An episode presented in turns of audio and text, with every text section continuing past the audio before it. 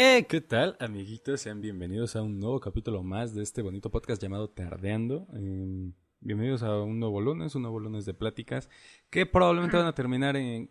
Que esta vez no van a terminar No hablando de política. Este capítulo hablamos Porque van a empezar así. Exactamente, ya que pues para el momento en que se está, ustedes están escuchando esto, ayer, bueno, ya pasaron elecciones, porque quién sabe cuándo lo van a escuchar. Ya fueron, ajá. Ya fueron elecciones. eh, ¿Tú cómo te sentiste votando? ¿O cómo crees que va a ser? Porque pues, no es, Mm, la neta. pues, es que es mi primera vez votando y aunque así que digamos mucha ilusión por votar no hay, creo que ahora esta por única vez sí como que no era o bueno, la ocasión no se daba para andar así con juegos de yo voy a cancelar mi voto, ¿no? Entonces, pues Ah, de algún modo responsable, sea lo que haya sido, si todo salió como yo esperaba, pues Votaste feliz de haber contribuido. Obviamente, nada, no es cierto. Bueno, feliz de haber contribuido con mi granito de arena y si no pasó, pues digo, o sea, al menos el de que hice el intento es lo único con lo que me quedo. Ok, ok. Tú, bueno, tú por la edad no votaste, ¿verdad? Más bien por fechas o cómo Por fue ahí? fechas de, o sea, por cómo, por el mes en que nací, no. Porque todavía, o sea, no pude, no dejaban que sacara mi INE por Sí, fecha. tuviste un problema con tu INE. Ajá. Ajá, porque pues a fin de cuentas eh, se le adelantó porque pues como cada vez que hay campaña se le adelanta desde los que son del primero de enero hasta el 4 de junio, siempre son dos días antes de elecciones. Eh, entonces a todos los que cumplían en ese año 18, o sea, en esos en ese periodo 18, a ellos se le podían adelantar. Ahí está el caso tuyo, de Eric, de Muchos. muchos Ajá, más, sí, de incluso de hecho, Prima. Todo se recorre Eh, seis meses, ajá. Eh, pero casos como el mío, que yo soy de agosto, de finales de agosto, pues obviamente no, porque pues estaba lejos de cumplir 18 hasta cierto punto, solo son dos meses y cacho. Pero pues, mira, realmente, o sea, te voy a ser muy sincero, aunque tuviera la oportunidad de votar, la verdad yo no, yo no iría a votar. O ¿Por? sea, ¿sabes por qué? El otro día estaba viendo, estaba leyendo más bien, escuchando, eh, algo que a mí se me hizo que, ten- que decía bastante la verdad, ¿sabes? ¿Por qué? Esto básicamente planteaba que se ampliara la edad de voto, o sea, mayoría de edad a los 18, pero para que pudieras votar, que no fuera hasta los 25. Mm, qué? Sí, sí, sí, sí, sí. Porque a los 18, dime realmente cuántos, cuántas personas de 18 años o que este año cumplen 18 que tú conoces realmente tienen madurez para saber qué es lo mejor para un país. Y aparte se informa. No, y es que pasan, como digo, aparte de que la gente no se informa, incluso la gente grande, hay algo muy chistoso, al menos que pasó en esto que tú, me imagino que, obviamente topas y estás de recibir la beca Benito Juárez. Sí. Pero si te das cuenta y si te pones a reflexionar, esa beca Benito Juárez fue prácticamente una forma en la que el partido en turno se puso a criar votos o a cosechar votos, porque digo, o sea, a final de cuentas llega el nuevo gobierno, te da una beca cuando tienes 15 años para que cuando llegas a los 18 años sigues percibiendo esa beca. No, y deja tú no solo a los Y ya. 15 años, eres ya desde Ajá. primaria. No, pero, o sea, una cosa es esa beca que era pues por promedio todo y yo. Yo llegué a tener esa beca donde hasta te descuentan en la colegiatura y todo ese pedo. No, no, no, pero esta beca, o sea, genuina, o sea, no se les da el mismo dinero que a los de preparatoria. Ah, ¿en serio en pero primaria se, les da ocho- da? se les da 800 ah, pesos. no, ma- bueno. Por eso te digo, o sea, Eso con sí menos razón. Bueno, el chiste es de que van criando y pasan los tres años y pues ya el chavo ya tiene 18 de edad para votar y sigue percibiendo su beca. Y ahí es justamente, o sea, lo tenían más que pensado. Llega algún partido de oposición que yo sin ser un fanático de esos partidos o un acá un prista de corazón y todo, sigo diciendo que sí. Era como que una mejor opción ya ahorita más adelante voy a decir por qué creo que era importante. Pero al final de cuentas, con esto, pues te están amenazando de quitarte ese asistencialismo que te están dando toda tu lana, que te están reembolsando, porque ni siquiera te la están dando, te están O ponle reembolsando. no tus- quitándotela, pero sí reduciendo el monto que te van a dar. Ajá, o sea, te están re... Pero al final de cuentas es solo un reembolso de impuestos y ya. Y te están No, haciendo eso. impuestos, pero sí. No, pero, ve, o sea, piensa tan solo. Tú te has puesto a pensar, por ejemplo, vas al súper y ves tu ticket, ¿cuántos impuestos te compras? Yo que sé, a mí me, me sacó de onda. Por ejemplo, cualquier Xbox, todo eso que te co- compras, son a veces hasta dos mil pesos. Por ejemplo, en el caso de una Mac son casi siete mil, ocho mil pesos de impuestos. O sea. También sí, casi te- siempre son, se maneja del 16 al 16% 46%. en adelante. Ajá, exactamente. Y a final de cuentas, pues te están amenazando con quitarte ese dinero. Y tú inconscientemente terminas votando por Morena o bueno, por el partido que te esté prácticamente regalando toda esa beca. Exactamente. Sí, y es que, o sea, independientemente de eso, lo que, o sea, lo que estaba diciendo que había visto el otro día, es que planteaban justamente lo de quitar a los 18 años por el simple hecho de que el 99% no tienen ni idea de cómo se maneja un país, no tienen la mínima conciencia de lo mal que está un país. La madurez de por qué se vota. Ajá, muchas veces no tienen ni idea de cómo funciona una votación, ¿sabes? Entonces, y esto tiene mucha verdad, ¿sabes? Porque la verdad, o sea, seamos sinceros, probablemente tú y yo compartimos pues ciertos amigos y te aseguro que el 60, 70 o incluso 80% de ellos solo ocupan su INE para comprar alcohol. Te lo aseguro. Sí. Entonces, O sea, esto planteaba que se subiera la edad a los 25 años, porque a los 25 años, en primera, a menos que hayas estudiado medicina, en primera ya acabaste tu carrera y probablemente ya tuviste tu primer empleo. Entonces ya sabes realmente cómo es el mundo. Ya sabes como que qué cosas quisieras que mejoraran. Y tiene mucha verdad, ¿sabes? A los 25 a mí se me haría una edad excelente para permitir que a partir de esa edad Mm. empezaran a votar, porque realmente a, la- a esa edad ya maduraste totalmente. Deja en eso. Bueno, ya esto es en onda. teoría porque, ajá, hace Ah, claro, hay tres gente de años, 50 años que... hace no tres años se demostró que eso pues es relativo. Pero incluso hasta sabes el por qué las cosas que no vaya a llegar una persona simplemente pintarte lo bonito de es que vamos a hacer esto para que el pueblo, ya de que dice el pueblo, para mí un político que usa esa palabra ya está condenado a fracasar. Pero bueno, ya desde que una persona llegue y te hable bonito, sepas si de verdad está bien y va a funcionar eso que te está planteando o no. Porque muchas veces pasa justamente eso de que dicen, no, pues es que ahora el gobierno se va a encargar de esto para que el pueblo pueda gozarlo. O ahora ya vamos a, por ejemplo, Eliminar No. la corrupción. ajá, eliminar, no, y déjate eso, dan como su solución, pero al final es una falacia y, pero te la están claro. pintando de un modo que suene como que bastante convincente. Sí, Y sí, entonces, pues sí, o sea, más que nada, yo digo esa madurez, de hecho, yo he pensado, pero ahí es como que bastante debatible. ¿Tú crees que a la gente, antes de votar, se le debiera de hacer un examen donde los Sí, es- evalúan si son, ajá, Claramente, sí, ajá, claramente. no, o sea, y lo que yo estaba pensando, tienes de dos. Una, te puedes, no sé, digamos, te adhieres a un partido ahí ya, como los típicos que están ahí con su playerita de el partido que tú quieras. De mi hijo anda bien metido en la política y tiene una exacto. del pez. Exacto. O te adhieres, te adhieres a ese partido, pero no votas. Sin embargo, pues sí, obviamente vas a participar en todas las decisiones internas del partido, desde elegir al candidato, todo. Sí, sí, sí. Y para votar te hacen, independientemente de que si tienes tu INE, pues obviamente es un requisito. Pero más aparte te hacen una especie de examen de capacidades donde más o menos estén pues probando que sí tengas más o menos el conocimiento de por qué estás votando, qué estás votando, sí conoces las propuestas sobre todo. Y ya de ahí en base, pues si la gente lo pasa, adelante es digna de votar, si no, o por ejemplo también supongamos si esa persona tiene alguna enfermedad que no sé, digamos, pues alguna ahí demencia o una cosa así, pues también se anula el voto a esa persona. Pero en esos casos, digamos, hacer un sistema, ¿crees que sería un sistema electoral más justo? Mira, yo creo que sería una excelente idea por el simple hecho de que solo estás dejando a la gente que es realmente capaz, que realmente tiene una conciencia clara sobre una votación, ¿sabes? ¿Cuál es el problema? A pesar de que es una excelentísima idea y probablemente haría unas elecciones más justas, más, ¿cómo se dice? Menos dejadas llevar por, pues hasta cierto punto, seamos más sinceros. inteligentes, pues. Ajá. Eh, y seamos sinceros, realmente los candidatos con quién se van el 60% de su campaña, con gente pobre. Sí, Porque si te ganas a la gente pobre, te ganas a la mayoría.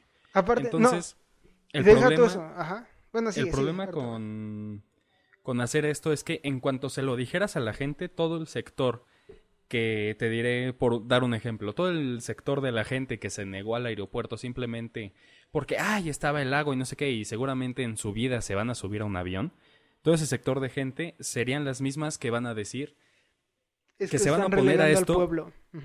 No tanto eso, pero que es- van a alegar de que están dejando a las elecciones a los privilegiados, a, a los que están con palancas, cuando claramente no va a ser así, ¿sabes? Pero como, cualquier persona que excluyas de cosas como esto se va a quejar, ¿sabes? Entonces, a pesar de que puede ser una grandísima idea, pero jamás se va a aplicar en un país como México. Y es que, o sea, ahorita mencionas gente pobre. Yo creo que los partidos no se van exclusivamente con la gente que es pobre económicamente y en recursos Ah, al no. mundo. La Sobre pobreza, todo, su la mayor pobreza no solo es ajá. económica. El mayor objetivo de un partido político es la gente pobre, pero pobre de razonamiento. Ujú. O sea, eso totalmente. Y no, o sea, obviamente no todos, porque definitivamente yo creo que las personas que más maña tienen probablemente vayan a estar en partidos políticos. Pero sí estamos hablando muchas veces de los que son adeptos o acarreados, pues, más que nada. Y es que, o sea, eso es el punto. Porque es una persona que no te va a cuestionar nada. No se va a preguntar el porqué de las cosas. Y por eso es más fácil ganar esos votos. O simplemente les das un razonamiento pobre como el clásico de pues es que el rico tiene más dinero, él debe de pagar más y con ese dinero les vamos a dar cosas. Cuando en realidad sabemos que ya en la práctica nunca funciona así. Sí, es que exactamente, o sea, a fin de cuentas la pobreza no solo es económica, o sea, la pobreza es muchas veces es como el medir el tercer el tercermundismo de un país, muchas veces no es económico, muchas veces es educativo, ¿sabes? Pero obviamente es más fácil convencer a una persona que tiene escasos recursos y le dices, ¿sabes qué? Te vamos a dar una despensa cada mes. Con eso ya lo tienes. No tienes que hacer nada más. Con eso, con decirle, te vamos a ayudar, en- te vamos a dar dinero para que te hagas una casa o para que pagues tu casa y te vamos a dar Era lo que estamos hablando dinero. y viendo ahorita. Ajá, Ajá. justamente. Y muchos van a caer en eso porque van a decir, no inventes, nos van a dar dinero. Cuando seguramente el día, imaginemos que este, el partido que propuso eso ganó, seguramente el día de mañana cuando estén dando esos bonos para mejorar tu casa, solo van a ser a 100 personas deuda, de un pueblo de público. 2 No. millones. Y además suben deuda, gasto público, inflación y todo eso. Ajá. Y es que, o sea, por ejemplo, creo que sí has de saber tú lo que pasa en Argentina ahorita de que su moneda está más devaluada que la chingada, están teniendo muchos problemas. Y más que nada, Sí. no, y más que nada es por eso, porque tiene un presidente el cual literalmente su, ahora sí que su estrategia para que no lo estén linchando como en otros países por todo lo que está haciendo, es de que está de queda bien con todos. Entonces, para todo está creando que el apoyo para las personas diferentes en X aspecto. El ministerio encargado, de hecho, eso es algo muy chistoso porque tienen un ministerio de la menstruación y, o sea, eso no es debatible, obviamente la salud sexual y sobre todo esos temas se deben de tratar, Pero ahí literalmente están pagándole a un ministerio, o sea, es como si crearan una secretaría aquí que está Secretaría haciendo... para... Ajá, es- exactamente. Una Te iba a decir secretaría, una tontería, pero eso ya existe. la del pueblo lo robado.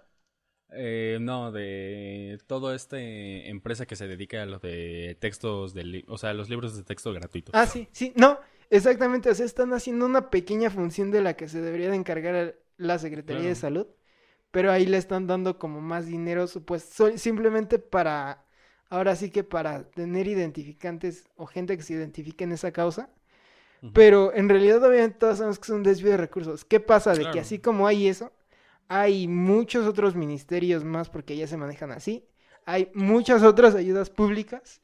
Y hoy en día, fíjate, Argentina, aparte de ser de los países que más pagan impuestos, que por ende se les están yendo las empresas y prácticamente toda la gente en, en friegas Como está lo que tratando pasó de... en Venezuela hace No, sí, 20 exactamente, años. van en ese camino. Pero además de eso, imagínate, yo estaba viendo, un trabajador de lo que genera de su dinero, bastaría con que fuera a trabajar dos o tres días, porque esos otros días de la semana en los que va a trabajar todo el dinero que está generando se le va a ir en impuestos.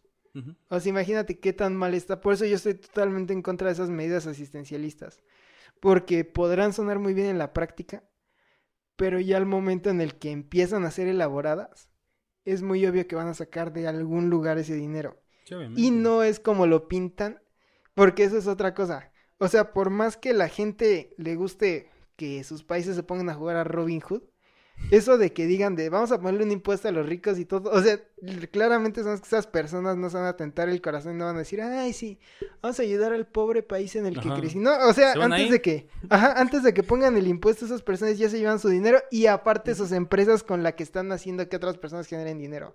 Exactamente. Entonces es ridículo tener eso de, de, pues ahora sí que una alza de impuestos y de gasto público porque al final de cuentas todo desemboca igual en lo mismo. No, y simplemente todo este tipo de ayudas, te diré, he visto propuestas que son de ayudas a gente que no tiene empleo. O sea, gente que de verdad no ha conseguido nada y se les va a dar una parte de lo que normalmente les darían. O sea, a pesar Suena de que en suena práctica, muy ajá, bonito, suena suena, bonito, muy ajá. bonito porque es como de, ah, le están ayudando a la gente a pasar una, te diré, una situación como la que ahorita está pasando en el mundo con la pandemia. Pero no, brother, lo único que estás haciendo es que cada vez más gente deje de trabajar y les vas a dar ese dinero gratis, ¿sabes? Y deja todo eso, o sea, en este punto fácilmente cualquier persona en los comentarios nos podría poner mil y un razones de por qué lo que estamos haciendo está mal. Pero no solo eso, sino de que igual Argentina, yo creo que llevo un año diciendo que Argentina es el ejemplo de todo lo que no debes de hacer como país. Después de Venezuela. Bueno, sí, exactamente, pero es que Venezuela ya es una situación hasta deprimente. Mira, Venezuela históricamente siempre ha estado en algún problema así, ¿sabes? Es Nada más que, no. fue aumentando, eventualmente Deja fue tú eso. aumentando. O sea, Venezuela, yo lo sé porque yo tuve muchos amigos colombianos un tiempo. No, hombre, Y sí, sí, ellos- Venezuela. No, espérate. Y ellos sí, me decían. Venezuela pues era una zona, Colombia, perdón. Colombia era una zona muy pobre, al menos de donde ellos eran. Y Venezuela eran los ricos. Sí, Imagínate. claro. Incluso, o sea, solo piénsalo así. Muchas personas, tanto en Colombia como en Venezuela, como en Miami, los, apo- los apodaban a los venezolanos los dame dos, porque cualquier lugar en el que iban era como de, ¿qué es esto? No, pues es un, este, no sé, unos zapatos de no sé qué, ah, dame dos, dame dos, dame dos. E incluso ellos dicen, eso se hizo como un poco cruel, pero bueno, de que los venezolanos a veces pasaban y aventaban así monedas a la calle. Y pues obviamente pues eran niños, entonces ya ahí se ponían a jugar así de, ah, vamos a agarrar las monedas y todo eso. Pero o sea, aplica literalmente eso de tenían dinero hasta para aventar. Y al final de cuentas todas sus medidas y cambios, más que nada fueron cambios sociales los que fueron arrastrándolos a esa situación. Porque eso es algo que también no es como que se hable mucho. No, sí, exactamente. O sea, independientemente de los cambios sociales, porque si te das cuenta, cuando entra Chávez al poder fue por qué? Por quitar todos los... No eran monarquías, eran como... Pues todo su sistema que tenían, ¿no? Que Todo a la el gente no le sistema que a fin cuenta iba por... O sea... ¿Por regidor? No, regidor, o sea... Era, Una cosa es rara que todo era militarizado, funcionaba- Ajá, pues. exactamente, funcionaba muy extraño. De hecho, la primera vez Y- que Chávez intentó llegar fue por medio de un golpe de estado, siendo militar. Ajá. Pero lo curioso, el problema que yo veo que fue el mayor problema con Argentina, con Venezuela, es que si pudo haber sido el país más rico de Latinoamérica Argentina también, hace pero eso- 50 años, ajá. ya que literalmente era el lugar de vacaciones ideal para cualquier persona, te diré, europea, ¿cuál fue el problema? Basar su economía en una sola cosa, el petróleo. Ese fue su mayor Sí, problema y que los llevó para No, abajo. Cualquier cosa que eso- le pasara no al petróleo, o ellos o los mejoraba o los iba para abajo. No solo eso. Y ellos tuvieron el mismo problema que tuvimos en México. Que además de que su único problema, su único fuente de sacar el petróleo, bueno, de sacar dinero del petróleo, lo tenían ultra expropiado. Entonces era propiedad del gobierno. Porque eso se me hace una mala decisión. Porque tan solo piénsalo así.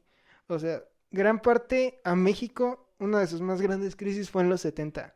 Ujú. Y lo que casi no cuentan o rara vez llegan a mencionar es de que una de las razones por las que se dio la crisis, independientemente de todos los otros factores que fueron, fue ese, de que México se estaba quedando atrás en el petróleo porque pues obviamente todas las otras empresas tienen mil y un lugares más de donde sacar el petróleo, la demanda y oferta no les está jugando bien y al momento de tener golpes tan fuertes, porque obviamente sabemos que el petróleo es muy volátil en precios, Sí. ahí fue donde ya no les pudo, pues ahora sí que se les salió la jugada y una sola persona no es capaz de controlar esa situación.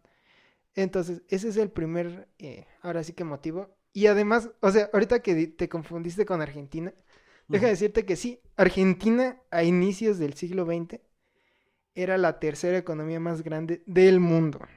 O sea, literalmente estaba, si bien no al nivel, sí alcanzó a Estados Unidos. Probablemente incluso era hasta más del México de Porfirio Díaz, que ya es que generalmente Sí. lo pintan como que fue de mucho avance. Y En sí, lo pero económico, no en lo tanto económico. al lado Ajá. de otros países. Y obviamente, nos vamos a poner, cuando digo avance estoy hablando de lo económico. Y ahorita voy a decir, también ahí ya, tengo ahí dos almacenados que tengo que decir después. Pero porque creo que lo social es un tema diferente, pero bueno. Ahora sí que ellos están muy altos y después también tuvieron su faceta de desestabilización ahí fue donde llega Perón, que es como su, digamos, visto en marketing es como, aquí vemos a Lázaro Cárdenas, un poco así como un salvador de una Argentina, pero al final de cuentas, pues sí, él fue el que inició toda esa costumbre, trajeron ahí bastantes golpes y arrastradas, llegaron a Argentina, ya, obviamente en ese momento ya no era la mega Argentina que tenían en ese momento, se llamaba Alberdi, el que estaba pues en el poder en esa eh, faceta, pues ahora sí que de riqueza. Y pues ya después, posteriormente, pues se desarrolla toda la historia de Argentina con la dictadura militar y pues el intento de restablecer la democracia, los Kirchner y ya todo eso que ya pues es Argentina simplemente hundiéndose más. Sí, sí, sí. A fin de cuentas, yo creo que ciertos países de Latinoamérica, obviamente incluidos México, han estado muy altos económicamente y algo los siempre los está fregando. Algo. Unos pues se han unos se han ido muy abajo, caso de Venezuela, otros se han pues estabilizado hasta cierto punto, caso de México donde no se ha ido para abajo pero tampoco sigue subiendo, eh, aunque eventualmente como vamos pues probablemente se siga yendo para abajo, pero muchas veces con todas estas economías es que lo quieren hacer tan nacionalista todo. Es que ese es el problema, que está todo tan estatizado y tan cerrado. O sea, piensa tú, por ejemplo, ahorita quiénes son los países que económicamente andan en su auge. No sé, por ejemplo, mm. Irlanda anda subiendo bastante.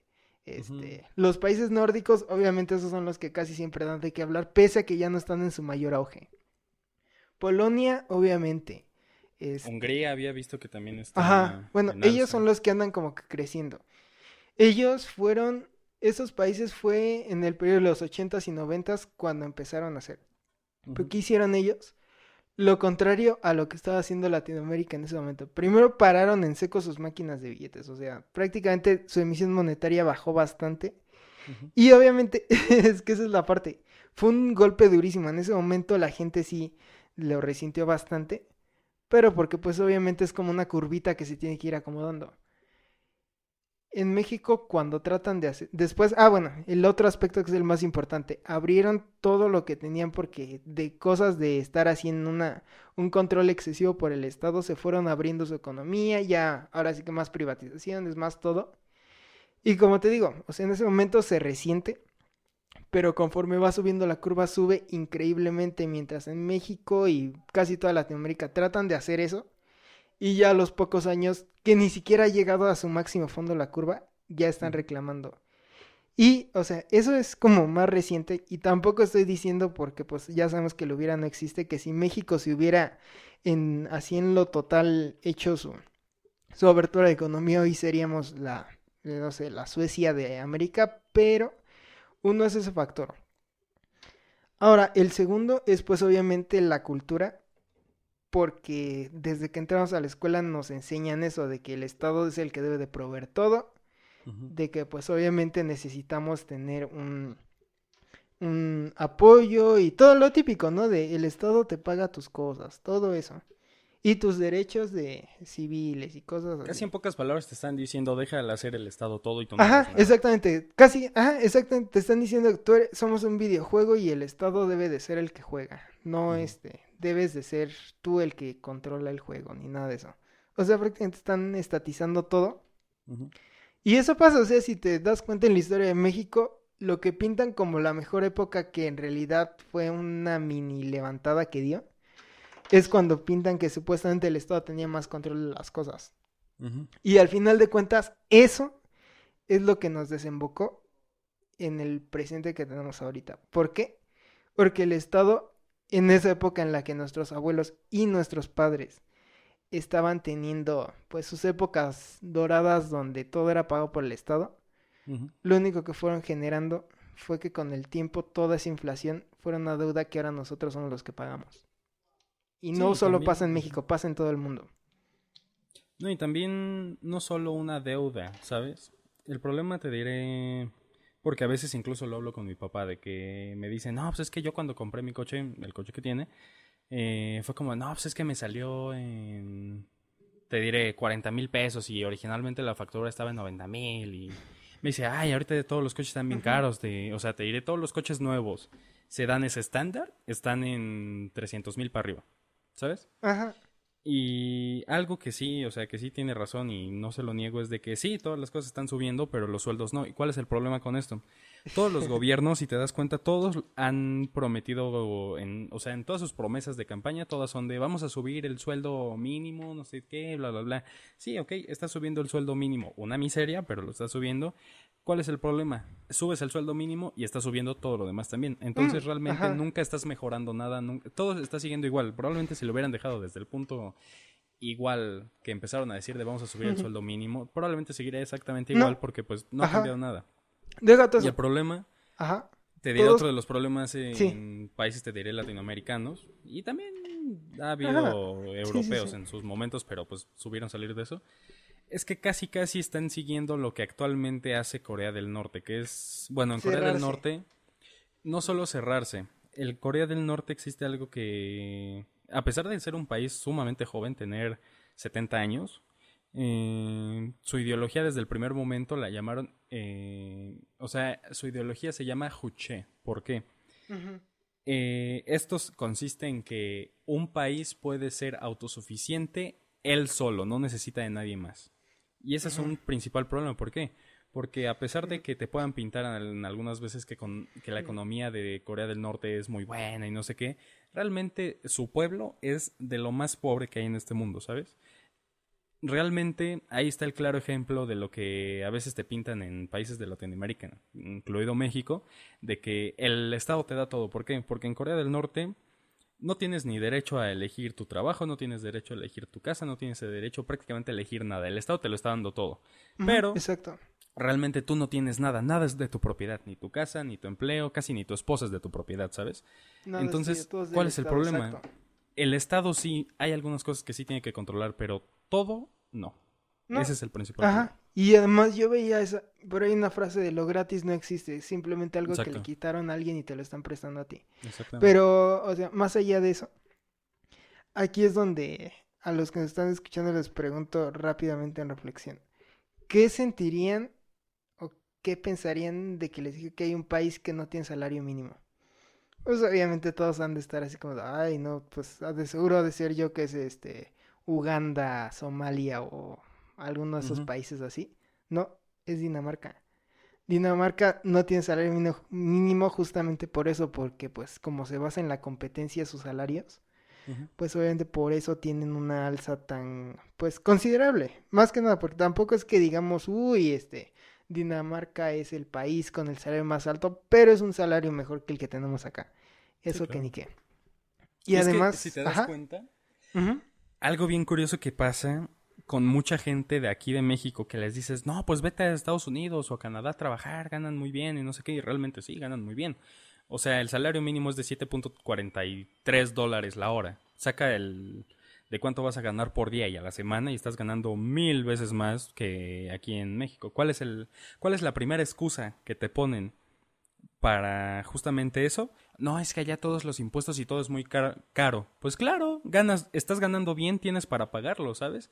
No porque sea, no porque aquí un shampoo te cueste 30 pesos y allá te cueste 5 dólares, significa que siga, o sea, que estés teniendo, que allá vas a tener el mismo salario que tienes aquí, ¿sabes?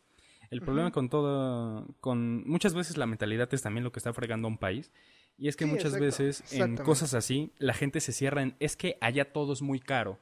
Pues sí, están ganando bien, están produciendo lo suficiente para tener una suficiente buena calidad de vida y que les siga sobrando para muchísimas cosas, ¿sabes? Mm, y de hecho, o sea, para todo hay una como explicación. Por, por ejemplo, la, al final de cuentas, yo creo que también, si bien no hay que estar eh, del lado del Estado, tampoco significa que se tengas que estar chupando a las empresas, porque al final de cuentas Ajá. los monopolios es lo que hace que pues toda esta cuestión del mercado y todo, al final de cuentas sea injusto y es lo único que termina siendo que los morros ahí que estudian diseño gráfico y que les gustan las causas sociales hagan sus infografías ahí con ciertos pues errores, pero pues bien bonitas y todo eso editadas y la gente se las crea además. De hecho, ahorita que mencionabas lo de que es que ya, ya todo es más caro, pero los sueldos siguen iguales y todo. La otra vez estaba viendo a este güey que pues no es como que esté muy de acuerdo con él, más allá de que pues tiene algunos videos que sí se me echan bien chidos, el güey que le, respondió en un debate a Carlos Muñoz, ¿cómo se llama? Diego Ah, Rosarín. Ah, ese güey. De que estaba diciendo de que supuestamente... eh, ah, sí, eso, de que desde que muchos, el mundo empezó a liberar su economía, toda la pobreza iba subiendo y todas esas cosas. Pero ahí hay una cuestión que justamente a raíz de que, pues en esa época, 60 todo, es cuando va perdiendo el auge el keynesianismo, que era una doctrina económica la cual está sumamente de la mano con la inflación. Entonces, pues muchos países los que no abrieron su economía fueron los que más resintieron ese golpe. Y la emisión monetaria subió bastante. O sea, si tú ves, coincide prácticamente con los dos. Ese diagrama que muestra, que ya ni siquiera me acuerdo muy bien de qué era, pero coincide perfectamente con un mapa que está hablando de toda la emisión monetaria que ha subido hoy en día. Eh, hay en circulación el 200 o 300% de los billetes que había en circulación en ese momento. Y lo mismo, o sea, la inflación ha subido prácticamente como si estuviera saltando desde ese momento en el que se abrió. Entonces, pues al final de cuentas es lo que te digo.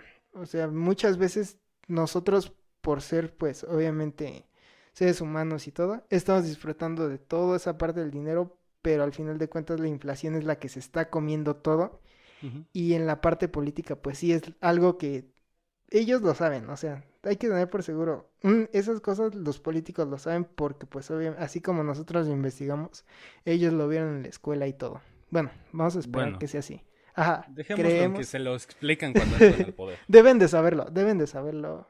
Y si no lo saben, al menos debe haber una persona en el gobierno pensante que esté consciente de ello. Pero, obviamente no lo muestran porque pues saben que no les conviene.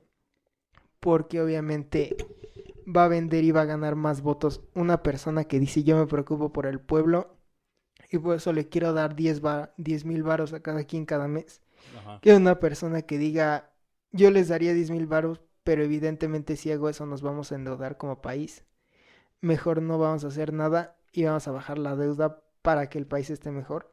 O sea, claramente es una cuestión como de, de agenda y de cómo le pintas las cosas. Y ahorita que estamos mencionando lo de Chávez, pasa algo ahorita en Latinoamérica muy chistoso. Porque todo eso que tú estás diciendo con Chávez, misma historia. Fácilmente, yo creo que a, al menos ahorita a tres o cuatro países de Latinoamérica ya les sonó esto que voy a decir. Y Venezuela fue el primero en crear eso. Llega un político o un movimiento, grupo, principalmente influenciado por políticos, y empiezan a meter la cizaña justamente de eso, de que está muy mal el sistema en el que viven, bla, bla, bla, bla, bla, bla, bla, bla. Y ahí es donde entra, pues, ahora sí que la parte más fuerte donde les pintan cosas, pues, un poco radicales como el aspecto de necesitamos cambiar toda la constitución. Necesitamos sí. cambiar todo el gobierno. Y, o sea, sí, yo estoy de acuerdo que muchas veces sí se necesita reformar. Más que nada porque, pues, si le vas a poner un papel que se escribió en los setentas, evidentemente va a llegar un tiempo en el que caduque. Ujú. La cosa es que pues los que lo promueven no son los que precisamente vayan a hacer lo mejor o lo que los vaya a dejar con mejores resultados. Y es que simplemente todos estos movimientos siempre tienen un factor común. Hablan, o sea, obviamente todos se van contra el con el pueblo y todos le hablan de lo mismo. Tenemos que cambiar este país porque nos tienen endeudados, no nos paga bien, no nos da bien las cosas, este, está haciendo mal su trabajo, hay que cambiar todo el sistema, bla bla bla bla bla bla bla bla bla. Y vuelvo a lo mismo. Ahí la gente no sabe que sí, es una gran idea hacer eso. Pero el que lo está promoviendo no significa que lo va a hacer bien. No significa que vaya a funcionar simplemente, ¿sabes? Entonces, yo creo que también el problema es que la gente es muy fácil de convencer cuando ha pasado o pasa alguna carencia, ¿sabes? ¿Por qué?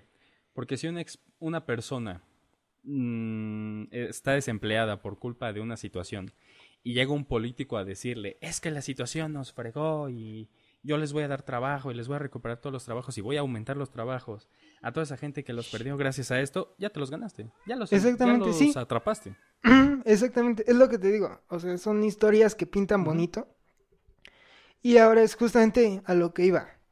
Porque muchas veces, incluso en México, se tiene como muy pintada esa parte tan extremista de es que esto es de derecha y esto es de izquierda, pero en realidad todos los partidos, y eso no estoy diciendo en base a mi criterio. O sea, tú buscas los estatutos de un partido político, su, ahora sí que su, digamos, su manifiesto que hacen, y todos tienen la misma idea. Y yo ya lo comprobé. Aún así, el PAN no es muy diferente a la idea y a los estatutos que tiene Morena, que tiene el PRI, que tiene el PT. Entonces, por eso, o sea, tú decías que no, este, ahora sí que no, no hubieras tenido la intención de votar. ¿Tú? Ah, Sí, ¿quieres decir algo más? no. Eh, pues mira, realmente si me hubiera tocado votar, eh, sé que anular el voto pues es prácticamente darle el voto al que esté en mayoría. Y sé que no votar pues tampoco ayuda, ¿sabes? Pero no quiero, yo no votaría por el simple hecho de que sé que... ¿Cómo te lo explico? Como que realmente no estoy tan... tanto en conocimiento sobre todas las cosas, sobre todas las propuestas, ¿sabes? Y en que muchas estoy en contra, ¿sabes? Porque he leído algunas propuestas que son de lo más Es lo que estamos tonto haciendo del ahorita. mundo, Ajá. de que simplemente lo hacen por hacer quedarse bien, ¿sabes? Y es más que obvio, al menos para mí es más que obvio, ¿sabes? Entonces, para mí ir a votar por... ¿Sabes? A mí lo que me pasaría, y estoy seguro que me pasaría si fuera a votar ahorita, Ajá. es que en primera no sabría ni por quién votar, ¿sabes? Porque Sí. ni he leído tan bien sus propuestas, ni sé qué onda. Y ni siquiera Probablemente me dejaría llevar incluso por la imagen que tengo de la persona o por lo que o poco que he visto por él, ¿sabes? Entonces realmente terminaría haciendo alguna cosa de la que probablemente me arrepentiría, ¿sabes? Entonces realmente por eso yo preferiría no ir a votar. Por el simple hecho de que no me siento en condiciones para decidir algo así, ¿sabes? Entonces, por eso justamente lo que decía al principio del capítulo es que sí, Sí. estoy muy a favor en que se hiciera algo así de poner a más edad el Subirle votar, edad. Exacto. Porque realmente, así como yo, sé que hay muchos de nuestra edad, e incluso más mayores, que no tienen ni idea de por quién votar, no tienen ni idea de quién es el mejor o cuál es el menos peor, ¿sabes? Exactamente. Entonces, realmente no sé, o sea, yo simplemente no votaría por esa razón, porque simplemente no me sentiría como preparado mentalmente para elegir algo así.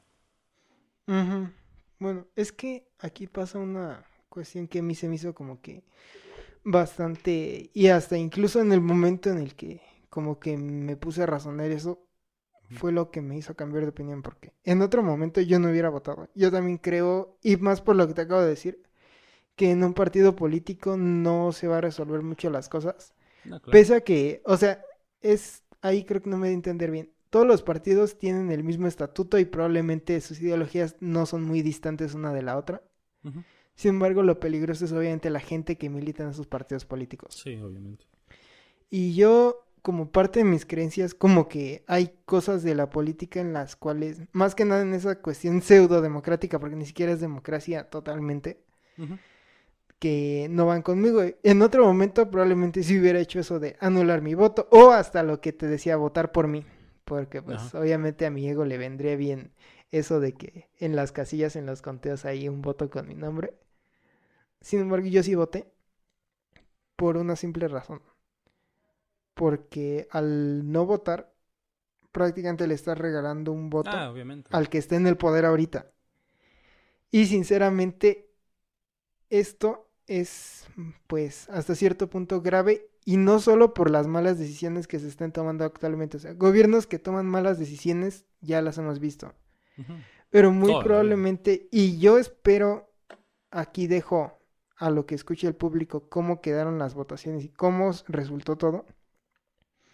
Pero, como decía, esta no es una historia que se haya que nunca se haya visto. Prácticamente todos los países que ahorita están sufriendo, tanto en su gobierno, están sufriendo por justamente la inflación de esos países, están sufriendo por algún motivo social, ya sea de represión o de lo que tú quieras, siempre tuvieron un momento para detener a ese dictador. ¿Cuándo? Ah, sí. Cuando son justamente este proceso electoral. ¿Por qué? Porque lo que se necesita principalmente, y yo creo que en este momento es lo menos que puede pasar por el país, no es elegir a políticos que vayan a hacer algo, más bien políticos que vayan a impedir algo, porque claramente, y yo estoy seguro que todos hemos visto las noticias y desconozco qué pase o qué haya pasado el domingo anterior al que estamos grabando esto. Pero claramente sí era necesario tener a alguien que pues fuera capaz, más bien, no a alguien, a un grupo que fuera capaz de impedir que a los que están en el poder ahorita se les vaya a botar la canica más adelante. De hecho, hay algo muy chistoso que me pasó estando en Coyoacán. Porque pues, me, acuerdo que yo sí te llegué a contar que yo seguido me puse a platicar así con gente random que pues veía en el Starbucks y todo eso. Y recuerdo que una vez estaba platicando con un venezolano. Y este venezolano justamente fue lo que me dijo de que prácticamente él sentía como que tuviéramos un Chávez, porque Chávez en cuando llegó no fue así que haya sido radical, no, o sea, él empezó de poquito en poquito, haciendo cosas, moviendo una cosita por aquí, moviendo una cosita por acá. Y ya cuando pasaron las elecciones que probablemente lo hubieran podido desestabilizar, fue cuando ya se fue con todo. Y es lo que él me decía, no llorando, pero sí en un tono como de mucha preocupación. Y me decía, las próximas veces que tengan elecciones, no deben de dejar que esta persona se profane en el poder, porque puede pasar algo que después vayan a lamentar. y más que nada, o sea, eso mm, yo sí puedo decir que yo voté por un caso extraordinario, porque no, o sea, yo estoy 100% consciente y convencido que ningún partido va a ser algo productivo. Pero también estoy 100% consciente que no tanto por ideologías, no tanto por cuestiones así como de, de preocuparse por el país, sino su misma lucha de egos que se tienen entre ellos, son capaces de pues evitar o detener todo lo que lo malo que pueda pasar a futuro, basándonos en lo que hemos visto que ha pasado en otros países cuando se deja a tipos como el que está ahorita en el poder hacer todas sus cosas. Sí, obviamente, y es que, o sea, justamente o sea, ya siendo bien realistas, obviamente esto se volvió muy serio. Sí, eh, esta parte corta la música. Em, realmente, siendo bien honestos, está pasando los camotes me llevan. Em, siendo bien honestos, los únicos que tienen el poder para hacer un cambio es el propio pueblo. O sea, si el pueblo se deja, le van a hacer lo que sea. Si no se deja, pues ponle que va a ser un poco menos o totalmente lo van a acabar. Eh, justamente como dices, la cosa es no dejar que se le, o sea, que se les bote la se les bote, ajá. Y ahorita, ajá. Yo tengo el caso, te diré de, si fuera a votar, yo tengo el caso de en el municipio donde yo vivo, el que está de presidente es una porquería, o sea, sí, o sea, he visto porquerías, este es probablemente la mayor porquería que Ajá, o sea, exactamente de que de esos que haces ver al, al malo como el menos peor. Ajá, y es que yo simplemente eh, he visto eh, incluso en videos, en persona no, porque pues no, no, pero en videos, escuchando a gente, lo que sea. Este tipo llegó prometiendo, como todos los que, así como, no sé si en tu municipio pasa lo mismo, pero al menos un, el mío es uno de los que están regidos por Morena. Eh, pero este tipo llegó con las típicas propuestas, vamos a cambiar el país, bueno, al municipio, vamos a hacerlo mejor, no sé qué. Y llegó un punto donde literal en una reunión que se hizo cerca de mi casa porque quería meter a un mercado que se pone todos los martes en esa misma calle cerca de mi casa, este vato se puso a insultar a la gente literalmente, ¿sabes? Entonces, por cosas así, sé que si yo fuera a votar, por, lo que menos voy a votar es por ese partido. Y al menos si él va a estar en, porque creo que ahora va de regidor, yo por él no votaría. Y es que también un problema que le pasa a la gente es que simplemente eh, bueno, la gente que nos va a estar escuchando no va a entender muy bien el contexto, pero simplemente como el chavo que nos contestó en Facebook en la mañana. Ah, sí, sí, sí, No, de hecho, ese vamos a ponlos, en contexto. ¿Qué pasó? Eh, el contexto es de que en Facebook, el día de ayer en la noche, me apareció en una de estas uno de estos periódicos una nota que ponía que el tren Maya iba a ser súper lujoso y novedoso porque iba a tener eh, asientos amplios, iba a tener cafetería, un espacio de descanso y cámaras de circuito cerrado. Y yo etiqueteo a Daniel diciéndoles de que mira cómo estos creen que eso es una novedad cuando pues, literalmente ha existido y nada más para reírnos. Ajá. Ajá, por pasar un buen rato como en muchas cosas que nos etiquetamos de ese tipo. ¿Cuál es la cosa? Llega el típico como estereotipo de Chairo defendiente a Morena y a que saca cosas que ni que anda que empezó a sacar cosas del PRIAN ¿cuál es el problema? en primera eh, yo sí quiero agregar de que el problema con la gente es que culpan al partido. No, No, culpan a las eso, personas que estaban en ese partido, culpan directamente al partido. y No razonan, o sea, según ese güey, Ajá. nosotros somos diputados que perdimos nuestro curul en todo por culpa de quien lo Estamos ganó las. Así de fuerte estaba la cosa. Entonces, pues, tanto Daniel le contesta con cosas, yo le contesto con cosas, pero por gente como esta es que muchas cosas se van para abajo, ¿sabes? Porque esta es la típica persona que se dejó engañar por simples palabras bonitas de alguien que viene persiguiendo la presidencia desde hace más de 20 años, que, que no ha hecho pues muchas cosas. O sea, sigo diciendo, lo único que sí le puedo agradecer a este presidente es no aumentar la deuda pública del país. Pero de ahí en fuera te Mm, puedo pues, decir, digamos. no. Todo lo demás no. No. Y es que, no, deja todo eso. Se dejan por ideas huecas. Ajá. Porque. Y las mismas final- ideas, La otra vez, no, una vez platicando justamente con un chairo. Con un chairo que estábamos hablando justamente de esa pol- parte política. Pues muchos políticos me decía esta frase, pues es que me gustan sus ideas, pero y ya pues el pero ya ahí sale el típico, pero Sí, pues es en que cuanto güey hay un pero, ya valió. así, no. Pero, o sea, a lo que se refiere con ideas, son más afilosofadas de esa gente, pero en ningún momento estamos hablando de personas que tengan una idea clara, de- porque, o sea, obviamente, vamos a ser sinceros, y suena muy insensible esto que voy a decir, pero es muy fácil para una persona notar las crisis, notar toda la pobreza. O Ah, sea, claro. yo creo que fácilmente, y podemos verlo con todos los políticos, Hasta los llevas a, a cualquier zona de provincia y te van a decir, es que me da tanto coraje, tanta injusticia, tanta prepotencia y... Bueno, ahí, Saludos síganle metiendo. Síganle metiendo palabras. Tanto que van diciendo es que eso, por ejemplo, es que el niño y su educación debe de ser ta ta ta ta ta ta ta ta ta y todo. O el, y así, o sea, filosofadas de esas de, y es que me da tanta tristeza ver un pueblo tan triste y cosas así. Pero en ningún momento están ofreciendo ninguna solución. Y ese es el problema. Porque están votando por una persona, están votando por una filosofada, pero no están votando por una idea. O y con idea me refiero. Ajá, por una idea me refiero a un proyecto, pues. En ningún momento están votando a la persona que dice es que mi proyecto es para que en seis años hagamos algo consciente, porque también si les están diciendo como así de en seis años ya vamos a ser potencia mundial cuando ahorita estamos Ah, sí. mega sumidos, pues sí, también, hay- o sea, ahí dices esto es una mamada. Y de hecho, Es que simplemente, ajá, ¿tú no, sí, sí, cómo sí, puedes descartar a los candidatos? Por sus propuestas. Si te dan propuestas tipo, en seis años el México va a ser un país primermundista, va a tener una de las mejores economías de Latinoamérica, todo- nada va a estar este deficiente, va a haber todas las personas desempleadas van a estar empleadas, va a acabar, voy a acabar con el analfabetismo. Desde ese momento dices, gracias por tus No, propuestas, espérate. pero no te quiero. Mm, no por el eso. simple hecho de que Lo están dice- prometiendo cosas que no se hacen en seis años. Lo ¿sabes? dice, pero Son no dice cómo mucho ni qué va a.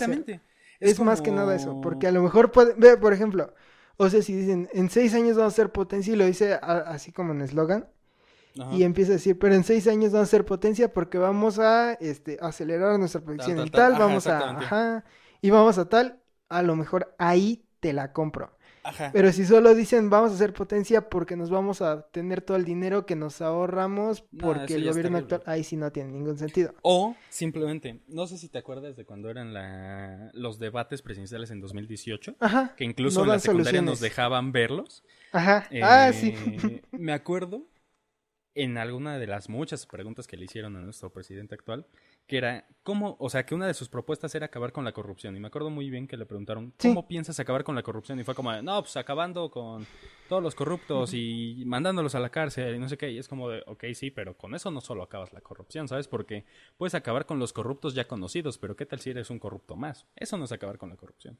Aparte, mm, hay algo que dices ahí.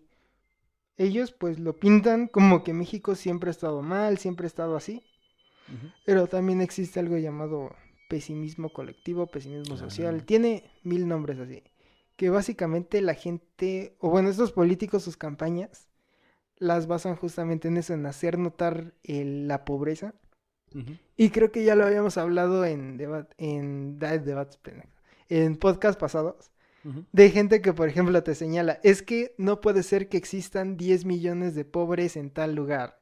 No, pues Y claro estás hablando, puede. 10 millones de una población de 200, o sea, el 5% de la gente es pobre y el otro Ajá. 95 está bien. Pero la Pero gente le está haciendo énfasis en ese número 5%. grande. Ajá, Ajá, no. exactamente. Exacto, la gente le está haciendo énfasis en ese 5% porque así como te lo ponen, es demasiado grande. Entonces, esas son las cosas que pues la gente... Y no, o sea, no es culpa de la gente, no es culpa de la gente. Y muchas de esas personas probablemente puedan creer y estar en, de acuerdo en esas ideologías y las fundamenten. Y ahí está perfecto, o sea, yo se los compro perfectamente eso de que sí son unas ideas bien fundamentadas, pero si normalmente se dejan llevar justo por esa cuestión pesimista. Luego, por esas razones, se termina desequilibrando el país y se te das cuenta que eso nada más era una pequeñita cosa que tenías que arreglar y por querer empeñarte en hacerlo todo de nuevo, ese cachito, destruyes todo. Y Sí, es- todos estos ajá. que en sus campañas, porque he visto, vaya que he visto muchos haciendo eso, Uh, sí. ponen, él es Rodrigo, él es un niño tarahumara. Él no tiene para comer y tiene que trabajar para solventar los gastos de su familia. En mi gobierno prometo que a todos los niños voy a hacer que tengan una educación de calidad y evitar que ellos tengan que trabajar para solventar a sus familias. También están utilizando, creo que esto ya también lo habíamos mencionado en podcast pasados, el utilizar el como la sensación de culpa, utilizar la Sí, lástima. sí, sí. en Ajá, exacto. Los sentimientos. Es lo que te digo, o sea, los sentimientos es que me da tristeza ver tanta gente y la gente debe ser feliz y todo. Pero en ningún momento están diciendo algo consistente y, y muchas veces hasta esa gente, diría un amigo por ahí, vagamente viven en Narnia. Sí. porque están pintando un lugar que ni siquiera es. Y aquí voy a hacer un pequeño paréntesis, porque ahorita aquí está es Rodrigo, estaba abriendo el celular y me salió la notifi- notificación de un amigo que tengo que se llama Rodrigo. Ok. Nada más así, paréntesis. ¿no? Y ahora, el, ahora sí que el último tema que así como que estaría padre tocar. Después de 52 minutos. Así es, el último tema y que probablemente nos lleve a otra... Nada, es cierto. El, es más o menos, hay algo que también me está llamando mucho la atención. Porque la gente está decidiendo mucho la cuestión política en base a las cosas sociales. ¿Tú crees que eso, como por ejemplo, decidir el eh, por quién vas a votar en base a su postura, porque ni siquiera las soluciones que promete, en base a su postura respecto a un tema social que al Estado muchas veces ni fu ni fa? ¿Tú qué opinas de eso? Yo creo que, o sea, el problema es cuando se dejan llevar por todas esas cosas, ¿sabes? Porque si fuera un conjunto de cosas y de ahí sacaras una conclusión, va. Pero cuando solo te estás dejando llevar por una cosa así, es como de muy tonto. O igual he visto que mucha gente se deja llevar por el nivel socioeconómico del candidato. Que si el candidato ha sido una persona que tiene, o en su, en general, gracias a su familia ha tenido dinero, o si el candidato es súper pobre, ya automáticamente ven al que tiene dinero como el malo y al que, al que nunca tuvo nada como el bueno, ¿sabes?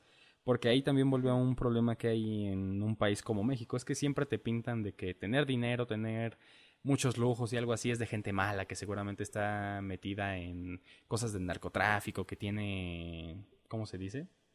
Que tiene pactos con el gobierno, una cosa así, ¿sabes? O sea, yo creo que también dejarse llevar por el nivel socioeconómico de la persona que está que está siendo candidato es también de las cosas más tontas que se puede hacer. Y es que ese es el problema, por ejemplo, qué pasó y qué está pasando en Argentina. En España estuvo así lo mismo al final de cuentas. de que eligen a alguien porque se pone y se llena de pues, políticas sociales. Ujú. Y cuando digo que ese es el problema, quizás se me pueda malinterpretar porque sí. O sea, si una persona, un candidato está en favor o no del aborto, pues es su pedo y al final de cuentas él lo va a reflejar en sus propuestas. Si un candidato está en favor o no de cuestiones raciales, pues sí, igual es su pedo. Pero el problema es que aquí muchas veces los votan porque se posicionan en el, en, ahora sí que en el rol de que lo apoyen, Pero en ningún momento están ofreciendo soluciones convincentes Exacto. porque además hay algo. O sea, es tan la fijación en el Estado. Y ese es mi mayor problema ahorita que mencionas al pez.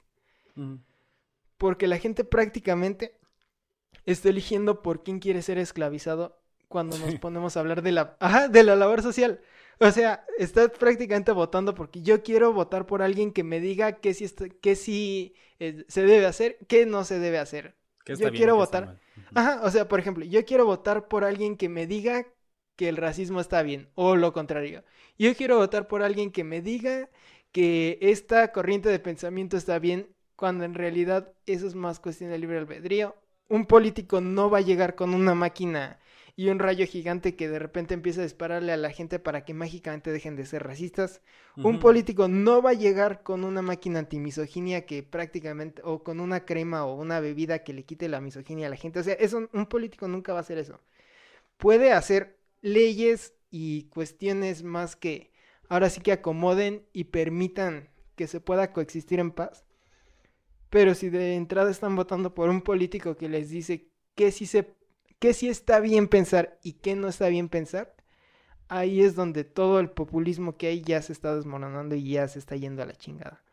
Sí, también, o sea, yo te puedo dar ejemplos con candidatos que he visto que están a favor del aborto, ¿no? Eh, ¿Por qué doy ejemplo de estos? Porque todos es como de, no, vamos a hacer que el aborto sea legal y gratuito y no sé qué, bla, bla, bla, bla, bla, bla. Pero nunca te están diciendo cómo lo van a hacer. Nunca te están diciendo si van a hacer una ley, nunca te están diciendo si van a hacer un apoyo o si todos los hospitales van a estar capacitados para poder hacer que mujeres puedan ir a abortar o sepa qué tantas cosas, ¿sabes? Simplemente dan, ¿cómo se dice? Muchas de estas cosas solo es por quedar bien. O sea, ¿cómo te lo explico? Ajá. De hecho, o sea, es, ajá. Aquí va algo que es de hecho demasiado funable esto que voy a decir. La gente que está extremadamente a favor del aborto me llega a desesperar. Los pro vida me cagan. Y ya sé que están diciendo, ah, pinche güey, o sea, no está de ningún lado. ¿Qué pedo con este güey? Pero es, que son eh, cosas totalmente... Es que, o sea, para empezar, creo que muchas, no todos, porque hay personas que me, incluso he visto debates en internet muy bien fundamentados. Porque yo soy de la opinión de cualquier opinión, siempre y cuando esté bien fundamentada, es válida. Pero, o sea, a lo que me refiero es de que muchas veces están planteando mal. La cuestión no es si el aborto debe ser o no debe ser legal, porque eso ya va a estar en la mente de cada quien. A lo mejor yo puedo estar en favor del aborto y te puedo decir, eh, no, pues es que sí, porque, por ejemplo, un argumento que yo creo que es el que más eh, le veo para que estemos a favor del aborto, es a lo mejor sí, porque ya somos muchos en este lugar y pues eso va a ayudar a que dejemos de estarnos reproduciendo como conejos, porque basta con que no se vayas al metro y salgas y veas al niño o a la señora que está abrazando el bebé y te pienses que eso se puede haber evitado. Ok. O simples Ese es un argumento. violación. Ese es un argumento. Ajá, exactamente, son argumentos válidos. Ahora, por el otro lado, también hay argumentos válidos como, por ejemplo, la cuestión moral no nos vamos a meter tanto porque es de cada quien lo que crea. Pero sí, por ejemplo, no sé, la cuestión de, no, es que hay este, eh, un ejemplo, obviamente no sé si sea cierto o no, pero digamos, no sé, es que hay un estudio de que es muy riesgoso y no sé qué, y entonces eso conduciría a que todo esté peor y bla, bla, bla. Ok, pero la verdadera pregunta aquí es, ¿se puede que eso sea legal en este país o no se puede? Porque ahí es donde de verdad la gente debería de pensar y es lo que yo creo que ha retrasado tanto esa cuestión del aborto en la agenda política de México, porque en otros países, sea a favor o sea en contra, ya han tomado su postura. Y México está como que, en, al menos políticamente hablando, está como que muy ni fu ni fa con eso. Y más que nada es por eso, porque no se están haciendo bien la pregunta. Aquí la verdad es pregunta y no, no voy a contestar eso porque la neta ya y ya como que es más un tema de polémica que de nada ponernos a hablar de eso. Pero, o sea, no se han preguntado, por ejemplo, ¿quieren que sea gratis? No se han preguntado, ¿el sistema de salud tiene para dar abasto a toda esa gente? O de dónde va a salir el dinero para pagarle al doctor, que, al cirujano que te va a hacer la operación. Ahora la otra. No, ahora, por, y por ejemplo, la parte moral. Hay suficiente, este, podemos contar con el apoyo de la gente y es la garantía de que si una persona decide hacer ese, ese acto va a hacer dos cosas. Una, puede afrontar la responsabilidad de que es probable de que muera. O la segunda, de que estamos en un lugar en el que se pueda tener el medio para que una persona pueda hacerse sin ser juzgada. O sea, son las preguntas que la gente debería de hacer, no si, si está bien, está bonito o si está malo. Y esas cosas. Es lo que digo. o sea, un argumento bien fundamentado es válido. Sea a favor o en contra de algo, porque solo son posturas que tiene la gente. O simplemente muchas veces se dejan llevar eh, muchas veces se niegan a todo esto del aborto porque toman como excusa el... No, es que muchas niñas lo van a tomar como método, método anticonceptivo. Pues sí, puede pasar, pero pues... O sea... y es que eso es a lo que me refiero, por ese tipo de cosas. Ajá, O eso es a lo que me refiero. Por ese tipo de cosas. Ese es justamente, como dices, son, son las cosas que se deberían en realidad de plantear. Más allá de si es algo moralmente bien o moralmente no. Porque obviamente lo que a una persona se le hace moralmente bien a mí se va va a hacer mal o viceversa. Exacto. Entonces, Y pues simple- sí. O sea, más que nada deben, deberían de ver la viabilidad más allá de la cuestión de ideología. No, y también un problema con todo esto es de que vuelvo a lo mismo, con que un candidato diga, ah, sí, yo voy a apoyar todo esto y lo voy a hacer legal, ya con eso se dejaron ir, ¿sabes? O igual, otra cosa muy funable que voy a decir.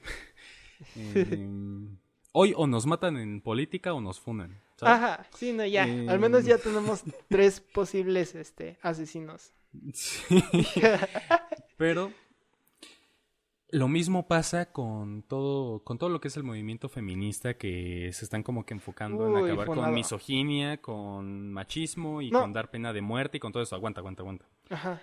Todas estas personas, principalmente mujeres obviamente, eh, se están dejando llevar con que simplemente creen una ley para darle severidad en las penas que se le van a otorgar a gente que es violadora, acosadora y todo esto.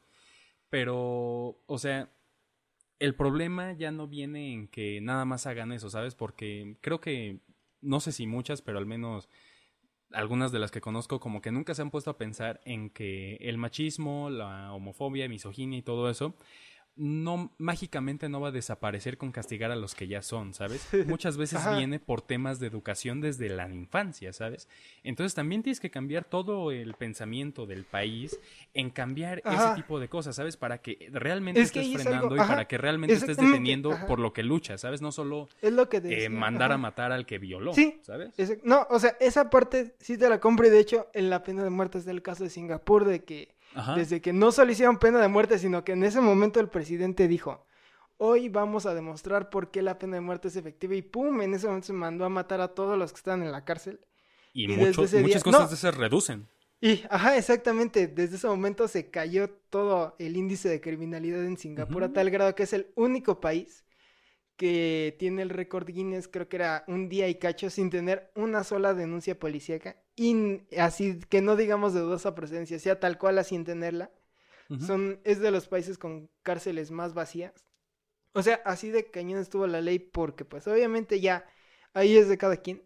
Pero bueno, esa parte de los violadores y todo eso de la cárcel y ser más estrictos, te la compro, pese a que muchas veces es como que cierta incoherencia en las posturas porque pues también por un lado quieren que la policía sea más este es que más fiera, Pero cuando ven a la policía siendo más fiera como que ahí dicen, creo que no Se estaba les tan baja chido". todo. Ajá, exacto, pero cuando vemos que la policía es más fiera, vemos que pues no está tan chido eso. Entonces, o sea, ahí creo que es más cuestión de la postura de cada quien. Pero es, o sea, eso que dices, esa batalla que normalmente ahorita está promocionando tan fuerte, que es la cuestión de eh, contra la misoginia. Ujú. Esa batalla es una batalla que el gobierno ni siquiera tendría que estar metido. Esa batalla es una batalla que... Y muchas personas sí lo hacen y aunque ya ahí pues puedo decir que pues esa gente está siendo muy conforme a sus posturas. Y sí, o sea, si quieren ganarle una lucha a algo social, lo deben de ver desde ese lado. Como dije, ningún gobierno va a tener una bebida mágica que por tomarle eliminen la misoginia. Ningún gobierno va a tener una pistola anti, no sé, anti-homofobia y, o Ajá. anti-xenofobia, cosas así. O sea, eso no lo va a hacer ningún gobierno. Así que ese cambio se debe buscar en la gente. Sí, exactamente. Para empezar. Porque Ponle muchas veces se lo atribuyen único- al gobierno.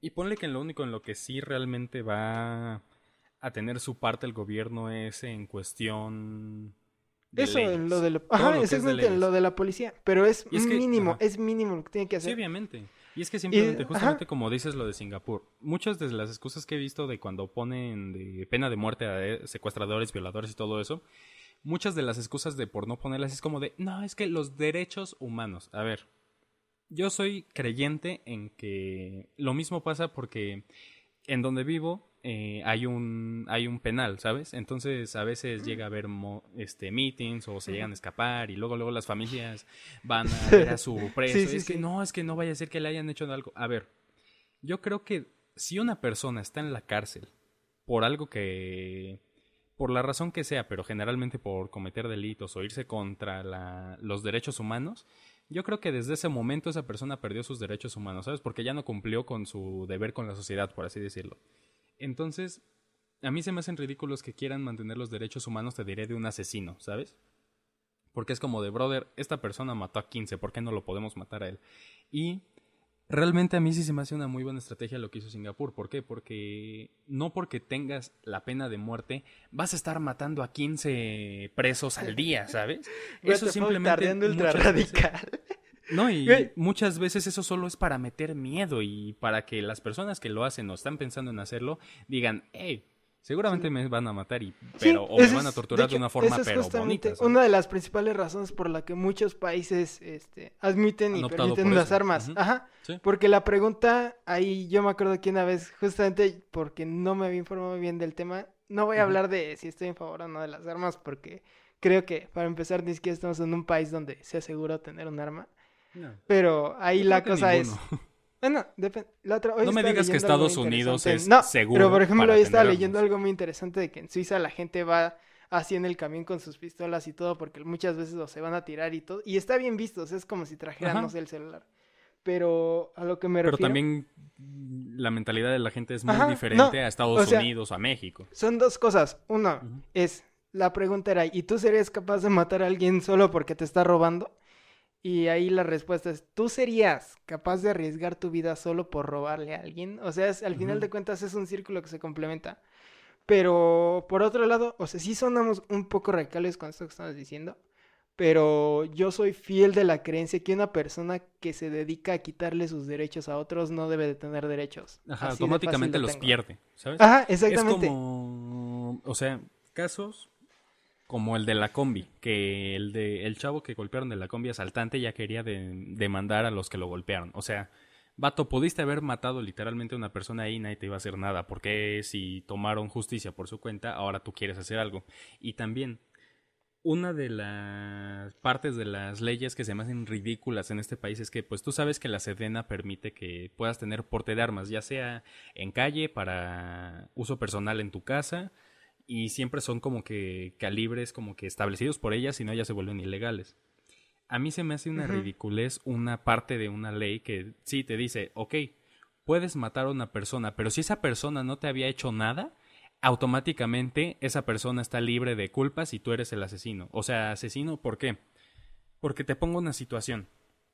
Si esa persona llegó con una navaja, apuñaló a, te diré, a tu hermana, y tú le disparaste y lo mataste, la ley se va a ir contra ti porque, tú lo no estaban y el equitativos. Otro la No, no, no. Porque no estaban equitativos porque él no tenía un arma de fuego. Entonces es como de brother. Entonces, si él me llega con un AK-47, yo le tengo que sacar un AK-47 para estar parejos.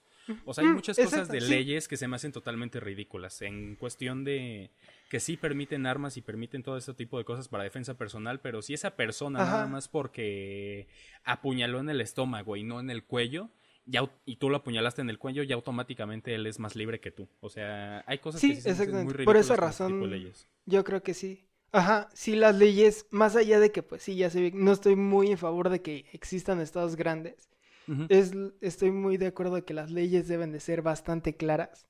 Sí. En el aspecto, y sobre todo esas leyes jurídicas de qué está, qué es considerado esto, qué es considerado esto, no, con cuánto se castiga esto, todo eso aparte que muchas de estas leyes, al final del día, queramos o no, terminan favoreciendo al, atacante, no al inocente. exacto. ¿Sabes?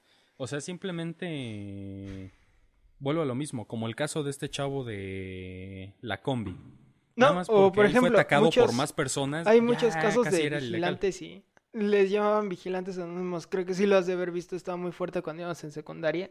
de, y pasa mucho, por ejemplo, en el toreo de gente que se subía a saltar, pero pues no tienen, yo creo, mucho raciocinio de que en el toreo pues está la base militar, entonces muchos de los que venían en ese camión son soldados. Y pues para ver que no se los echaban. pero sí gente que está preparada. sí, gente del ejército. Y pues se los echaban ahí al asaltante, entonces pues ahí es donde siempre se queda como muy polémico. Entonces, más que nada por eso deben de ser como que concisa las leyes porque muchas veces eso es algo que no es justo porque al final tú te estás defendiendo. Exactamente. Es y debe ser muy claro. No, ajá. Y además... Es que simplemente, en el caso te diré de armas de fuego. Eh, si en alguna ocasión alguien te llega con un arma de fuego y dispara, si tú lo matas de la forma que sea, automáticamente ya entra como legítima defensa ya que él atacó primero. ¿Sabes? Exacto. Pero después entran discrepancias como de, no, pues es que él te atacó con una navaja y tú lo atacaste con un... una 9 milímetros. Ya con eso ya tú eres el malo. O sea, es como de, brother, me sigo defendiendo, no porque el vato llegue con una bazooka y yo llegue con un tanque soviético M17, significa que no me estoy defendiendo, ¿sabes? O sea, hay muchas cosas que ni los que ponen, la, ni los que hicieron esas leyes les dieron un buen sentido. Muchas veces están apoyando al contrario, ¿sabes? Muchas veces están mal hechas este tipo de leyes y vuelve lo mismo con cosas como todo lo del aborto con pena de muerte, probablemente terminaría en algo así en un país como México, que sí se hizo la ley, pero la ley, pero con un montón Pero de no se cumplió como debía de ser. Exactamente. Exacto. No, y es que al final de cuentas pasa eso. Y es regreso a lo que mencionaba hace rato. Cualquier opinión, y ese es el problema, cualquier opinión, cualquier argumento fundamentado es válido. Y la historia nos da eso porque, por ejemplo, Hitler, su argumento para ser fascista es un argumento probablemente bien fundamentado. Pero al mismo tiempo, y por esa razón fue válido por el corto tiempo que tuvo. Pero al mismo tiempo, Nelson Mandela, que era una persona más pacifista y tenía un argumento también bien fundamentado, por algo también fue válido. Porque a final de cuentas todos son perspectivas. Y la gente, cada quien va a decidir en qué quiere creer y en qué no. Porque ya no estamos en la Edad Media para monopolizar un discurso en, en decir esto está bien, esto está mal, y si estás apoyando lo que está mal, te vas a ir directo a la hoguera. Pero bueno, amigos, eh, ya nos están saboteando la grabación. Eh, ustedes obviamente no lo vieron, pero se nos cortó. Eh, espero que les haya gustado el capítulo de hoy, donde probablemente Bastante o nos asesinan o nos sí. funden. Eh, no olviden que vamos a estar aquí todos los lunes a las cinco y media de la tarde por Twitch. Y Y ahora sí, ya prometemos regresar. Sí, Porque en la semana días, pasada, por alguna pues, cosa ajá. u otra no regresamos. Pero ya estamos ahora sí bien de vuelta en, en su totalidad. Así Ya. que pues espérenos Ajá. y gracias por este capítulo. Estuvo bastante fuerte. Recuerden, o sea, nosotros es nuestro punto de vista. Ah, claro. No tiene nada de malo. Si ustedes tienen un punto de vista diferente, tampoco tiene nada Estamos- de malo. no estamos ni a favor Siempre ni y en cuando contra. sean. Ajá. Ajá. No, más bien son puntos personales. Exactamente. Es opinión Si personal. está bien o no está bien fundamentado, pues ya. Mientras esté bien fundamentado, yo creo que cualquier punto es válido y es debatible. Ajá. Pero pues, igual, ya saben, nos pueden encontrar en todo, tardeando-podcast, en Twitch, porque se ponen también bastante buenos a veces nuestros streams. Sí. Bueno, que a veces, siempre. Eh, ahí, bueno, twitch.tv, este, ahí, güey, es la, sí era slash, Guión- guion ba- tardeando guion bajo podcast. Ahí, güey. y pues ya, eh, esperamos les haya gustado este capítulo, estuvo bastante bueno. Sí. Más de una hora. Y pues ya, sí, hora y cacho. Bueno, eso fue todo de mi parte. Yo soy Dan. Yo soy Moshi Y, nos, vemos.